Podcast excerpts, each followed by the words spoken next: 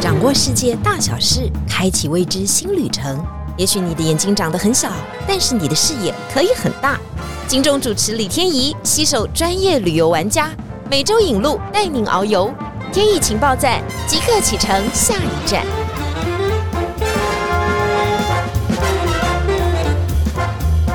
疫情报站，你说赞不赞？欢迎大家今天来到节目现场，我们的声音又亢奋起来了，因为这个地方真的很多人去过，也有很多人自助。当然，我们晴天晴日旅游团是做团体的，但大家说再到这个地方，为什么要用团体的行程来走？还有这个地方呢，为什么春夏秋冬四个季节都值得再去？那如果现在又要参加这个，我们到底要去看什么？这个地方一点都不神秘，可能你我都非常熟悉，但是它蹦出了很多新玩法。今天我们要介绍的就是北海道，来，掌声来一下哦！我们要请到的就是北海道的著名达人，他应该不算是北海道著名达人，那他应该算是全日通著名达人了。我们欢迎彤彤 Amy，各位线上的朋友，大家好，我是彤彤 Amy。Amy 先自我介绍一下哈，过去有什么样的经历，带过多少的团，然后最想要推荐大家是什么？我呢，大概在二十几年就已经出道了，那开始带日本团。最想推荐大家的，当然就是北海道。今天要讲的主题，说真的，北海道也是我日本四十七个都道府县里面最喜欢的一个地方，因为我本身很喜欢自然。感觉都已经制霸了 哈，才能够讲出四十七个都道府县。不过彤彤的经历可以跟大家分享一下，因为以前他是台湾非常有名的，现在也是非常有名，很多业界都希望争抢的学生就是来自高雄的餐饮大学。所以他毕业以后呢，有一段很奇妙的经历，对不对？可不可以跟我们分享一下？毕业以后啊，其实，在高雄参与大学的时候呢，个人就对日本非常的有兴趣。好了，各位学弟妹听好了，好不好？人家是在上课的时候就已经很有兴趣了。是，那在学校的时候，日文课就特别的认真。嗯啊，因为学校的话呢，都是日籍的老师。所以我记得第一次的话呢，对日文有成就感呢，是老师要我们写了一个作文啊，用日文写作文。那个时候还没有去过日本，都还没有接触过，只是很爱而已，就是一个憧憬而已。懂对，然后就可以写作文，然后就写。是这个语言太简单吗？没有，是因为你特别认真了。我觉得是写自己的故事，然后就写的很有感情。是，当然的话，文法各方面不是很精准，老师就会做一些修正。是。那修正完之后，没有想到呢，老师就把这个作文学生的作文全部拿去投稿参加比赛。有一天呐，有一个人打电话给我，说你得到了一个第二名的哦，全国，请你到台北来领奖。我以为是诈骗集团，二十年前应该还好啊，真的，但是也不敢嘛，哈，想说这到底怎么回事？是，嗯，然后呢，结果开始更开心的学，更开心哇！那时候好像有那个 CD 的随身听啊，好多奖品，就真的上来领奖，就好开心，他拿了一张奖状。然后这个时候呢，怡珍就因为透过个人的管道，那后面的三年呢，我们认为他好像是荒废，但其实不是，他去住东京住了三年，哈，是，然后再展开他的。游学跟学习语言的历程，对，在东京的话呢，学习语文学校哦，学习把日文更精进。那也在那个地方的话呢，到处玩，深入日本真正的生活。是，所以你看，我们不管上一次讲的 Tina，还有今天讲的彤彤哈，他们都有一个对于这个国家很喜欢，然后想要去接近它，然后想要怎么样一直能够使用它的语言的一个憧憬。而且最重要的，他们都是行动派，他们都会直接的就去学习，直接的在当地住下来，然后获得的更多。所以，我们这一段呢，刚刚这一段其实是鼓励所有的同学们哈，找你的兴趣的时候，他也许就在一个很小的点当中，但是你如果把它发展，然后直接的去亲近它、靠近它，也许到时候会变成你一个很重要的生活技能。这个人生真的是很难讲的，真的。这个机缘的话，在大学的时候都有日文歌唱比赛。嗯，然后我就一定会报名去参加。就是那个时候想要了解歌词里面到底是写的什么。我想最后节目最后我们一定可以来一段了，因为刚刚彤彤说，嗯，他可以唱歌，哦，这一段没有蕊过耶。日文歌唱比赛一定是可以的。呃，不过我们今天就赶快进入我们的正题，因为北海道能够讲的实在是太多太多了哈。我们现在录音的时间大概是七月底的时候，我们大概播出的时间会是八九月的时候。我刚刚就问了彤彤一个问题哈，我们到北海道秋天要看什么呢？或秋天我们要吃什么呢？哦，光是看什么跟吃什么，大概就会花掉我们一集的时间。可能对，可能会的。先跟我们讲一下，我们到底要看什么？就北海道看枫叶，这个时间点去是季节嘛？然后怎么看？其实北海道在九月开始。在道东的地方，每年就会下起第一场的初雪。嗯嗯，它的冬天的话来的特别早。那在道东的地方的话呢，北海道有最高的山大雪山，嗯，以及层云峡哦，大雪山的旭月，层云峡，哇，这个都有满山满谷的红叶，不同的色层，加上瀑布一些流动的感觉，然后呢，非常棒，非常清新的空气。哇，白色的白桦树，想象一下蓝色的天空、白云，这种感觉的话，真的常常会被这样自然的风光给感动。所以它跟赏樱比较不一样嘛，哈，赏樱我们常常会要去一些著名的名所嘛，哈，对。但是我们来看枫叶的话，它基本就是一大片，而且最好是渐层性的颜色。对。所以北海道处处可以看到这样的景色，还是它也必须要到几个很特别的点才能可看得到？应该是说呢，撇开大城市以外的地方，北海道大部分都是山，群山的环抱。那不管是说我们到了这个。富良野好了，或者是说到陈云峡，甚至到代广、旭川这些地方，都有不同的林种，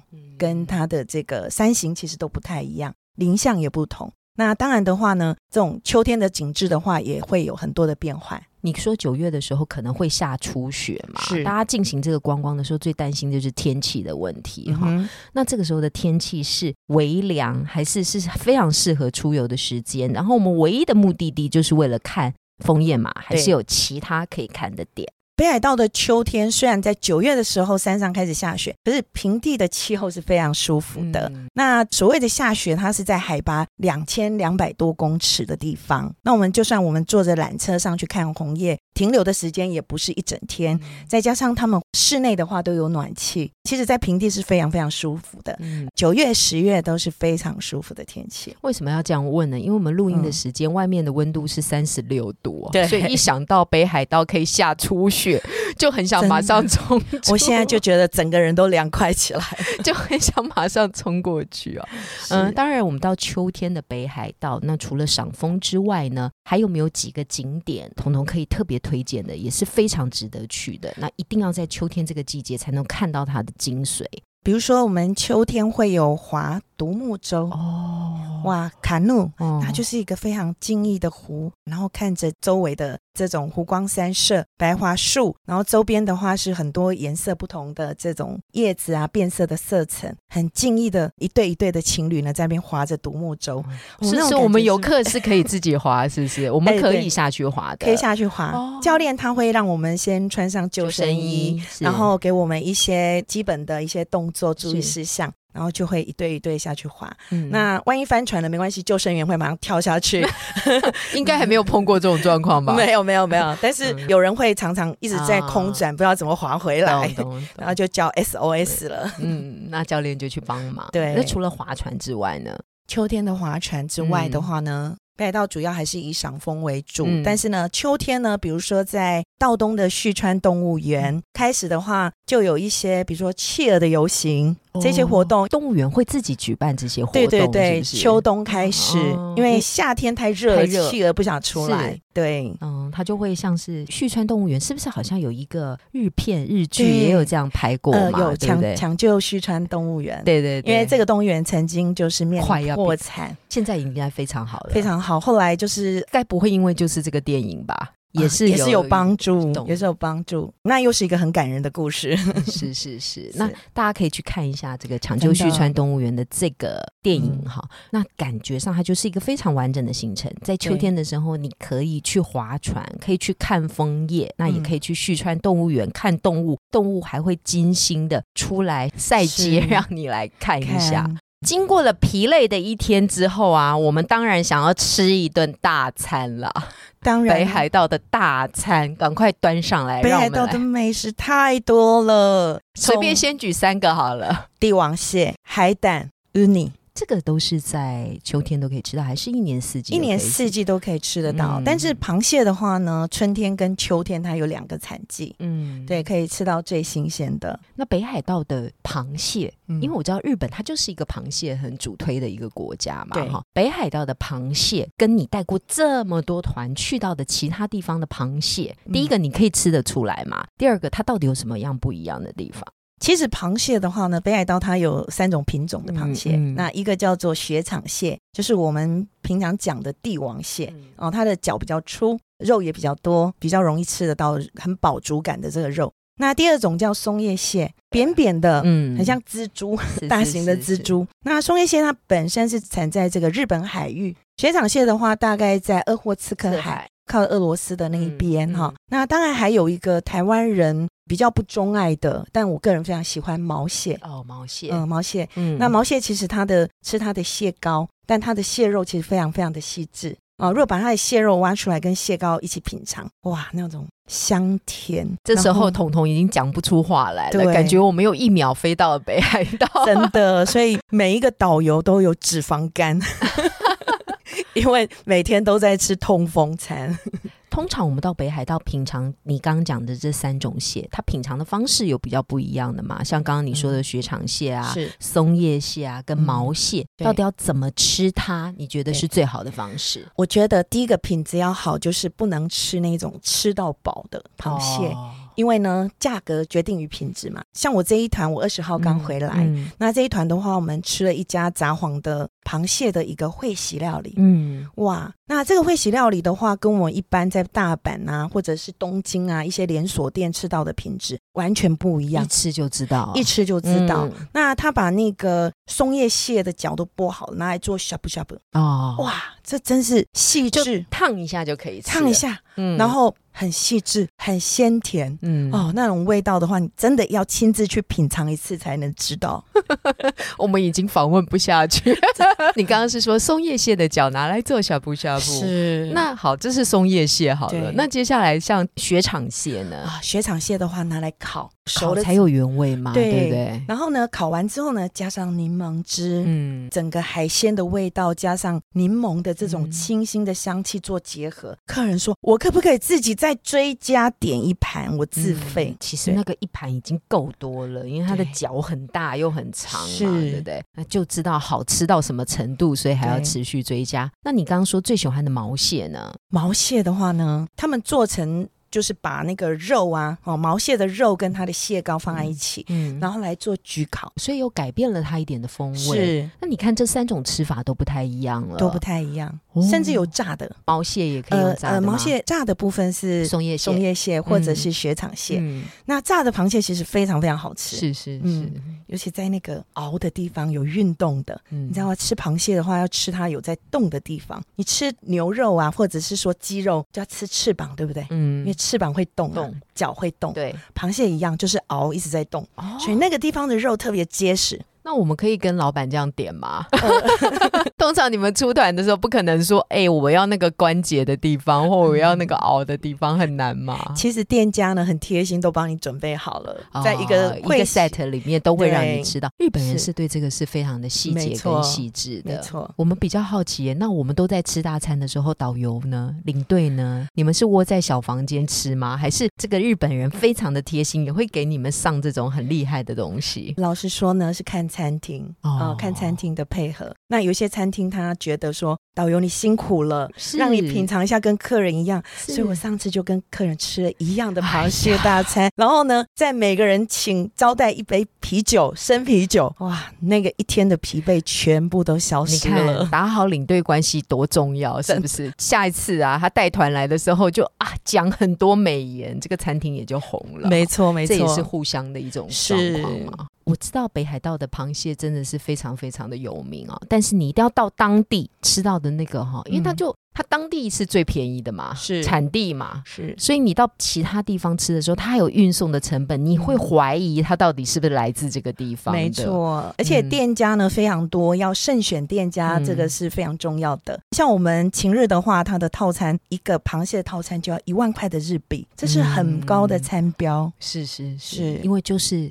如果你到北海道还没有办法吃到道地的螃蟹，那到底算什么呢？那你就不算来过 北海道，就不算来过北海道了。对。我上次好像还吃过了一个叫做北海道螃蟹的生鱼片。哦，有有有有。螃蟹生吃哦，啊，这个也是一个我们很担心说它会有腥味或不舒服的感觉，完全没有，完全没有。而且要马上吃掉，对，加上一点点 wasabi，然后来提味，然后它吃起来那种口感有一点点像果冻那种感觉。他们说只有在特殊的店家才能提供北海道的螃蟹生鱼片。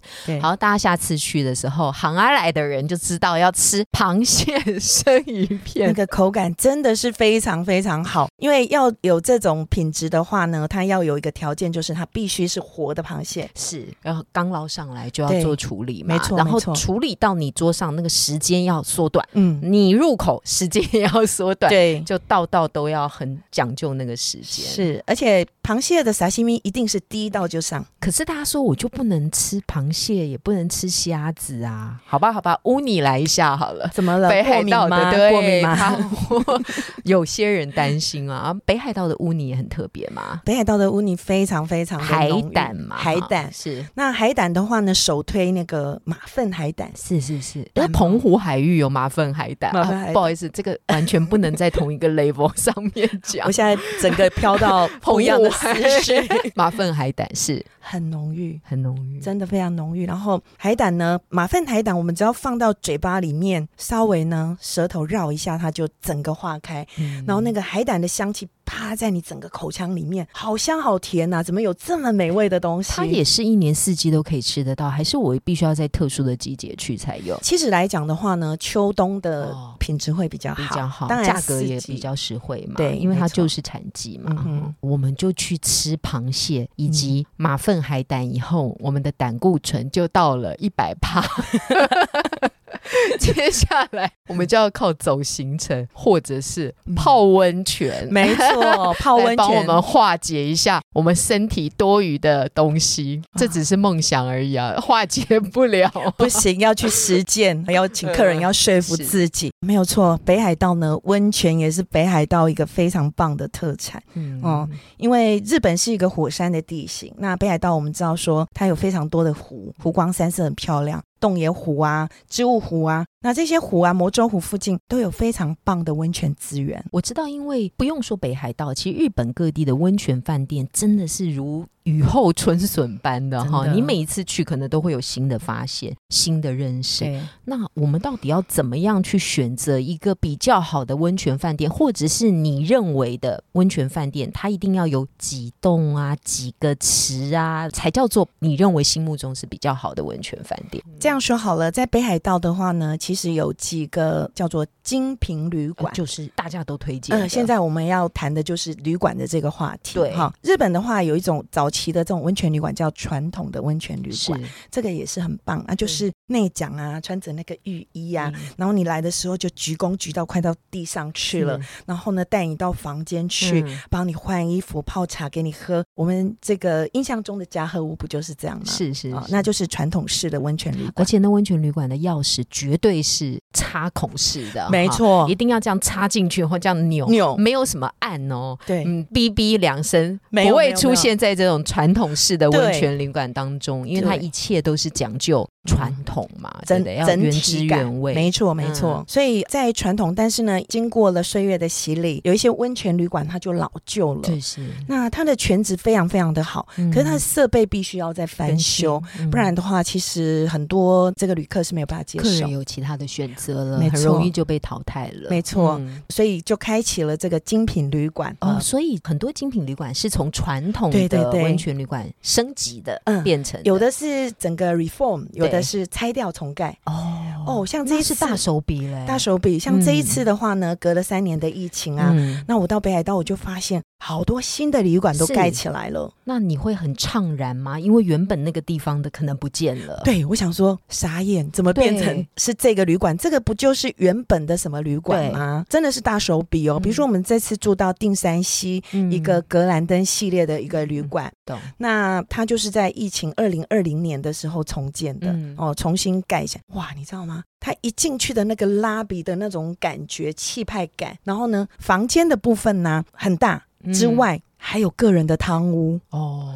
设备的话非常非常的齐全，晚餐又在升级。等一会，那你会不会觉得太现代？这个有的时候会陷入两难哦，就是有些人还是会喜欢走那个嘎叽嘎叽嘎叽那个木头的感觉，然后闻到那个旧旧的木头的味道。他当然翻新设备也好了，室内空间也变大了，但就少了一点点那个味，会吗？你会这样感觉吗？其实呢，你想的情日都帮你想好了，所以第一天晚上我们就住传统式的温泉旅馆，是那第二天呢，我们再住精品旅馆。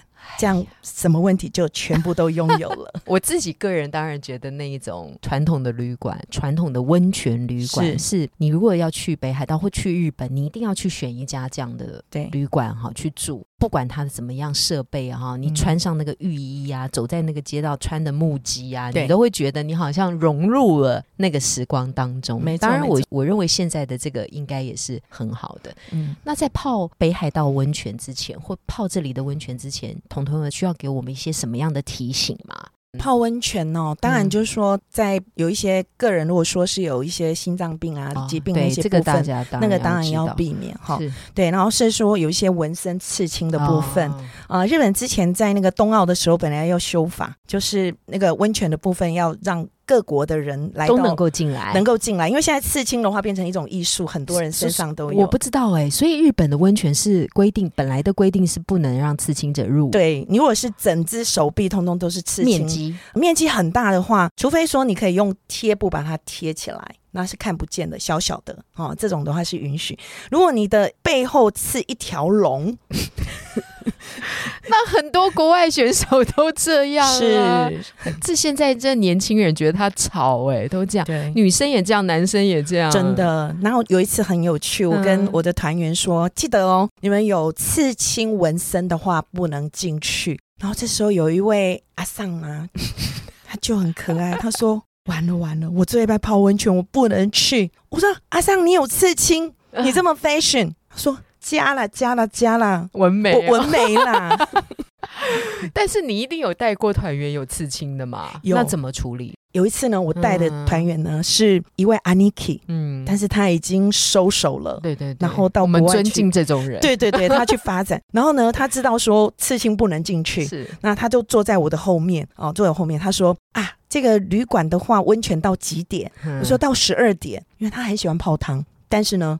他又有刺青，那那个饭店刚好又没有那个叫切带温泉，卡西基利温泉就是家族的这种风旅，这个就可以进去。对，这是私人的，私人的，对不对？大家看不到。对，另外付费，你可以全家人在里面泡汤洗澡啊，可以五十分钟啊，然后是多少钱？另外付费，那叫切带温泉，切带卡西基利。好好好，大家要记住哈，对，可以这样。那这个大哥有处理到这个模式吗？大哥终于忍不住了，那一天。他在十一点多的时候，他想说温泉快要打烊了，浴场快要打烊了，他就进去里面想说，我现在进去泡应该没有人吧，就赶快进去，你知道吗？结果在里面开 party 哦，他自己一个人进去，他没有带小弟，他他只带了一个辣妹一起前行而已。哦，那次那他就进到男生的浴场里头去了。